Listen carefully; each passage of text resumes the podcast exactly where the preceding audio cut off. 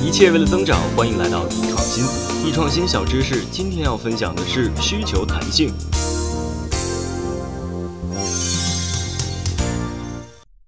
一切为了增长，欢迎来到易创新。易创新小知识，今天要分享的是需求弹性。在公司月初的时候，销售部门一般都会制定销售目标。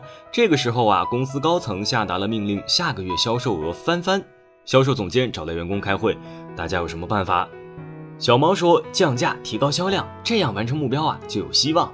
小张又不同意了，不能降价，单价降低，就算销量上来了，总利润也并不见得上涨啊。乍一看之下，小毛和小张说的都有道理。这时候作为决策者，你应该怎么办呢？到底降不降价？降价确实可以一定程度上带来销量的增长，但同时也会带来客单价损失。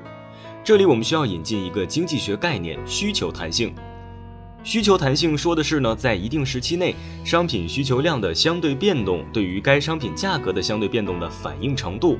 咱们比方说啊，对于我日常需要的东西，比如你经常光顾的早点店和小笼包子降了价，以后啊，你会更加频繁的光顾。比如你要买一个苹果手机，其他渠道比官网便宜，那么客户就可能不会在官网购买了。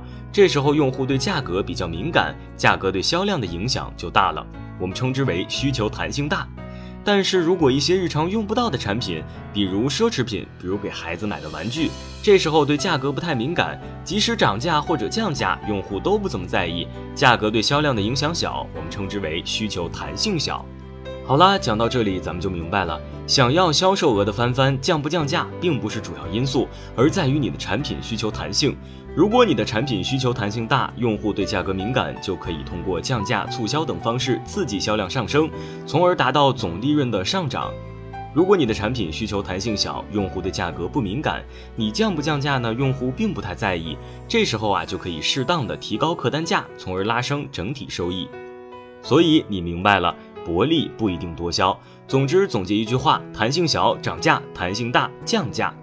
当然了，还有人说呢，即使弹性大，用户对价格敏感，我降价，竞争对手也降价，也并不是很有用啊。这时候呢，就需要通过创新或者效率提升，优化用户体验，提升产品附加值。好了，今天我们就分享到这里，下期见。